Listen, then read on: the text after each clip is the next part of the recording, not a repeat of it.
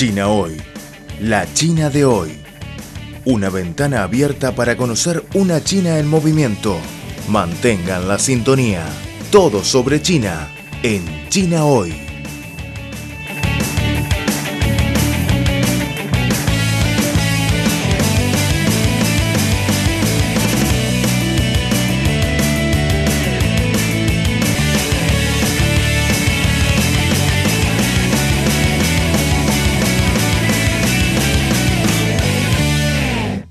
Al ritmo de China, trata de ofrecer una mirada real de lo que sucede nacional e internacionalmente de manera pormenorizada.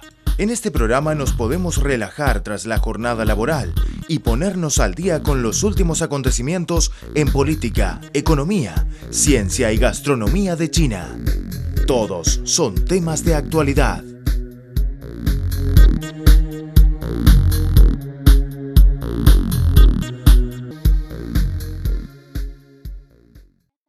Hola amigos, bienvenidos a nuestro espacio A Ritmo de China. Recientemente China publicó su primera guía para implementar la neutralidad del carbono durante grandes eventos como parte de sus acciones para hacer frente al cambio climático. La guía fue emitida por el Ministerio de Ecología y Ambiente antes del Día Nacional de Bajas Emisiones de Carbono el documento ofrece a los organizadores de eventos un grupo de medidas específicas para reducir las emisiones de carbono, tales como proporcionar a los asistentes suministros diarios reutilizables, materiales impresos a doble cara y opciones vegetarianas. El uso de sistemas de aire acondicionado y la cantidad de materiales decorativos y envolturas deben reducirse al mínimo posible, según la guía. Para compensar las emisiones de gases de efecto invernadero durante grandes eventos, dicha cartera alienta a los organizadores a que tras calcular sus emisiones compren créditos de carbono, cuotas de carbono o siembren nuevos bosques. Según el Ministerio, se llama específicamente a los organizadores a dar prioridad a la compra de créditos de carbono o bosques vegetales en zonas afectadas por la pobreza a fin de establecer un nuevo mecanismo que combine la neutralidad del carbono con el alivio de la pobreza. Es la primera vez que China publica un documento nacional sobre la neutralidad del carbono, según Liu Qingzhi, ingeniero senior del Centro de Certificación Medioambiental Estándar de China. China ha lanzado desde 2010 varios eventos sobre la reducción de emisiones de carbono y normas internacionales relacionadas. La nueva guía proporciona a China una hoja de ruta sobre los nuevos pasos para bajar las emisiones de carbono, dijo Liu. Como el país en desarrollo más grande del mundo, China está decidida a hacer frente al cambio climático y reducir las emisiones de gases de efecto invernadero. En 2018, China redujo sus emisiones de carbono por unidad de Producto Interno Bruto en alrededor de un 45,8% en comparación con el nivel de 2005, completando el objetivo con dos años de antelación. Después de establecer un sistema nacional de comercio de emisiones de carbono en diciembre de 2017, China vio cómo el uso de combustibles distintos a los fósiles para la producción de energía escaló hasta el 14,3% del total, acercándose al objetivo del 15% para 2020. El Día Nacional de Bajas Emisiones de Carbono coincide con el tercer día de la Semana Nacional de Promoción de la Eficiencia Energética, que se celebra en junio de cada año y constituye una campaña para sensibilizar al público sobre el tema y promover estilos de vida ecológicos.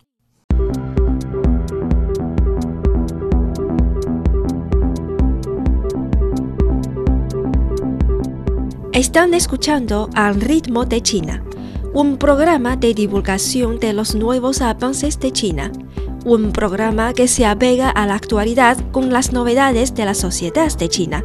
También es un tiempo de radio dedicado a los análisis de las noticias, toda la actualidad bajo la óptica china.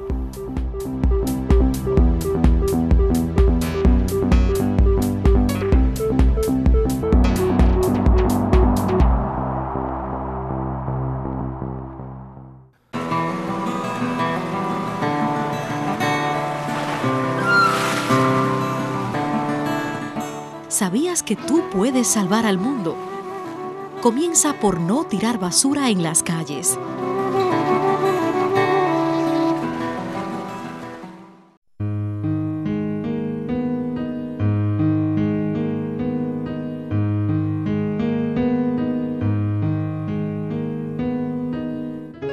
Vida de bajo carbono, transporte ecológico, desarrollo sostenible. Términos que se escuchan cotidianamente y con los que la sociedad china está cada vez más comprometida. Vida de bajo carbono, la opción de China y el mundo. Un futuro para el planeta.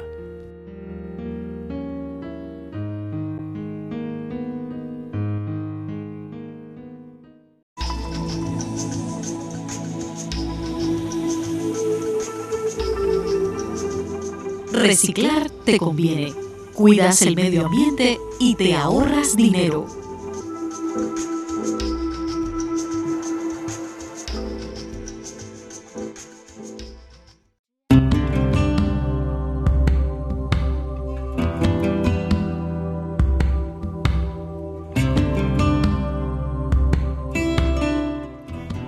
Sufrimos los efectos de las altas temperaturas como consecuencia del calentamiento global, pero también somos más conscientes de la conveniencia de una vida de bajo carbono.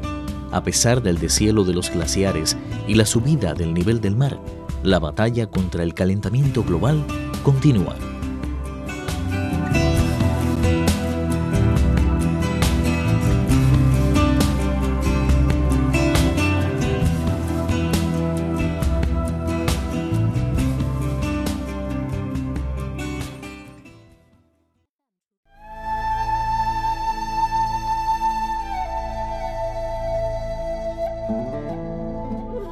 Cuatro de cada diez especies desaparecen a causa del hombre. La llegada de la sociedad industrial aceleró el ritmo de extinción de las especies. Ahora un octavo de las plantas, un cuarto de los mamíferos, un noveno de las aves y un cuarto de los anfibios están en peligro de extinción. El hombre tala árboles, desvía o rellena ríos, destruye el hábitat de muchas especies, contamina, practica la caza furtiva o la compra y venta de animales. En solo 100 años se ha reducido un 50% de la selva del planeta. En nuestras manos, la salvación del planeta depende de todos.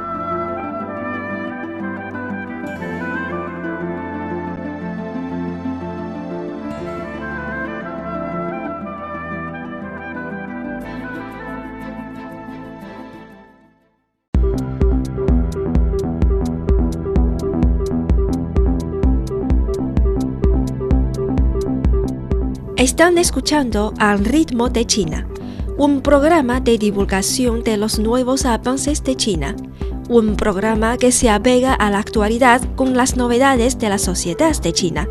También es un tiempo de radio dedicado a los análisis de las noticias, toda la actualidad bajo la óptica china.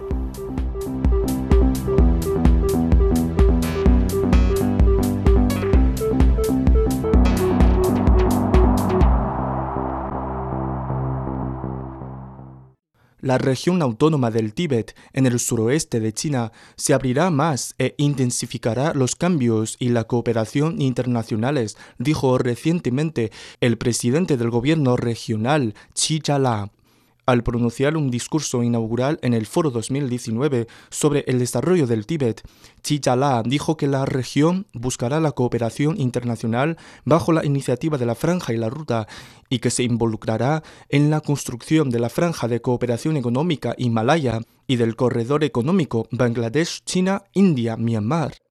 Un paquete de medidas será adoptado por la región para promover la cooperación internacional.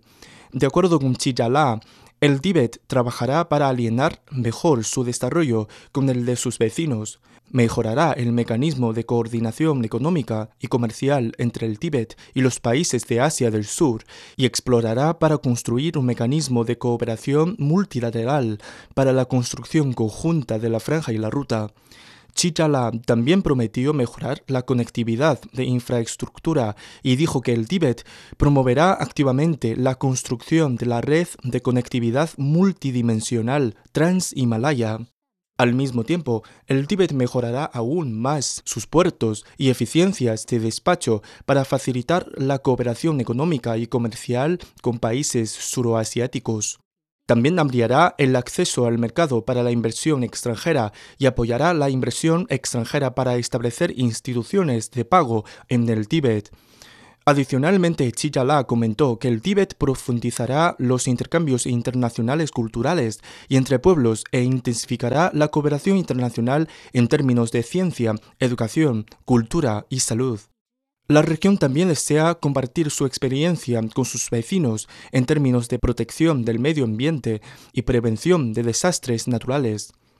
Las estadísticas muestran que el volumen total de importaciones y exportaciones de Tíbet ascendió a 4.800 millones de yuanes, alrededor de 693 millones de dólares en 2018. Las empresas en la región invirtieron un total de 280 millones de dólares en países de la franja y la ruta. Este año, el Tíbet celebra su sexagésimo aniversario de la reforma democrática que abolió el régimen de servidumbre. Chiyala indicó que en los últimos 60 años, el viejo Tíbet, pobre y atrasado, se transformó en un nuevo Tíbet caracterizado por la prosperidad económica y cultural, el progreso social omnidireccional, un buen ambiente ecológico y felicidad de la población.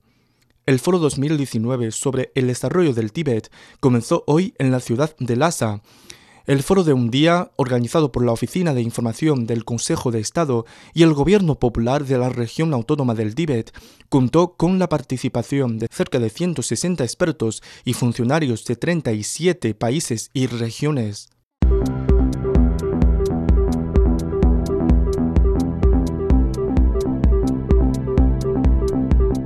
Están escuchando al ritmo de China un programa de divulgación de los nuevos avances de China, un programa que se apega a la actualidad con las novedades de la sociedad de China. También es un tiempo de radio dedicado a los análisis de las noticias, toda la actualidad bajo la óptica china.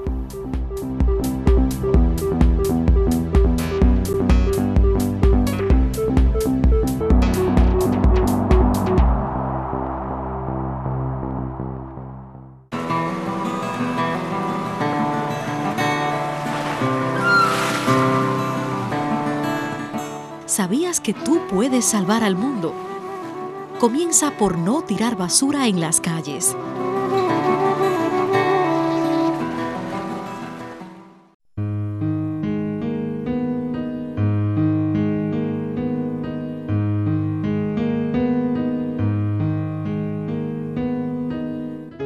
Vida de bajo carbono, transporte ecológico, desarrollo sostenible términos que se escuchan cotidianamente y con los que la sociedad china está cada vez más comprometida.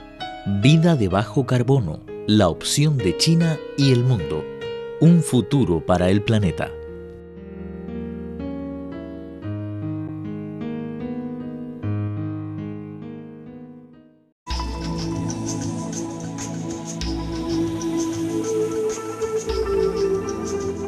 Reciclar te conviene cuidas el medio ambiente y te ahorras dinero.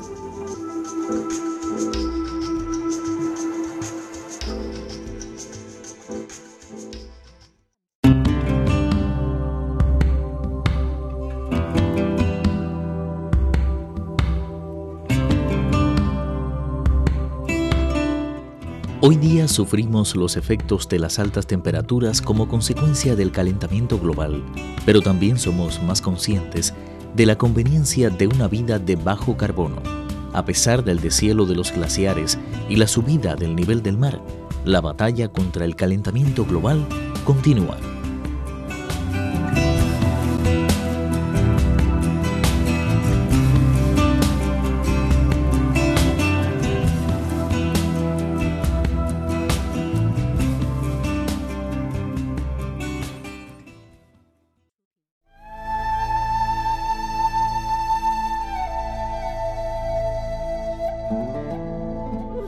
Cuatro de cada diez especies desaparecen a causa del hombre. La llegada de la sociedad industrial aceleró el ritmo de extinción de las especies. Ahora un octavo de las plantas, un cuarto de los mamíferos, un noveno de las aves y un cuarto de los anfibios están en peligro de extinción. El hombre tala árboles, desvía o rellena ríos, destruye el hábitat de muchas especies, contamina, practica la caza furtiva o la compra y venta de animales. En solo 100 años se ha reducido un 50% de la selva del planeta. En nuestras manos, la salvación del planeta depende de todos.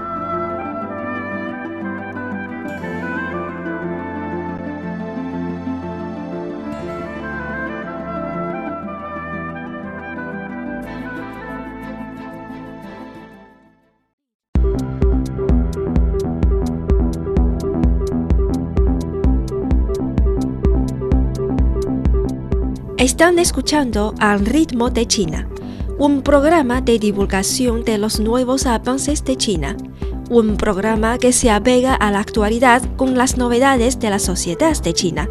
También es un tiempo de radio dedicado a los análisis de las noticias, toda la actualidad bajo la óptica china.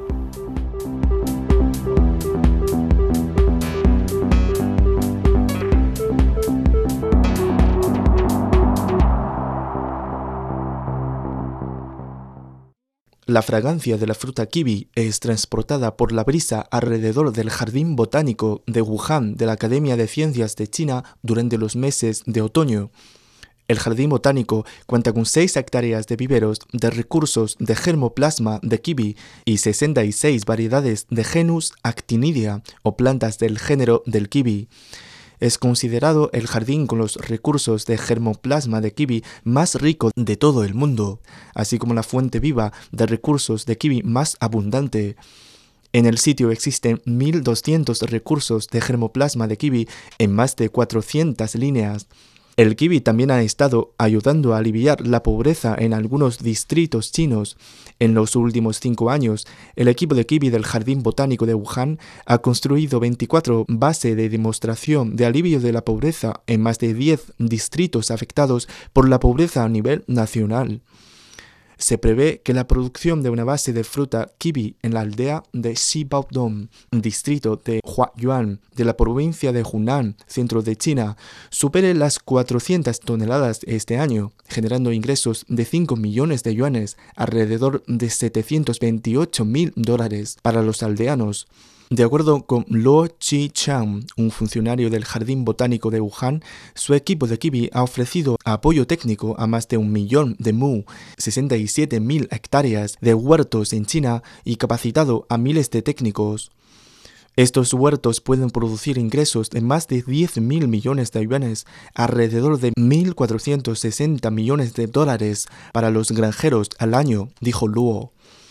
China es el país de origen de kiwi, dijo Chong Chai-hon, un investigador del Jardín Botánico de Wuhan, pero fue Nueva Zelanda la que empezó el cultivo comercial de kiwi. Por lo tanto, durante mucho tiempo, algunas personas la consideraron erróneamente como el país de origen.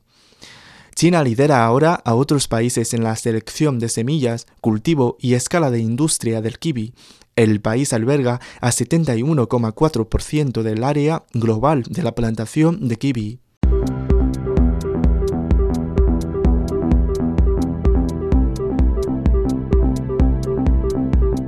Están escuchando Al ritmo de China, un programa de divulgación de los nuevos avances de China un programa que se apega a la actualidad con las novedades de la sociedad de China. También es un tiempo de radio dedicado a los análisis de las noticias, toda la actualidad bajo la óptica china.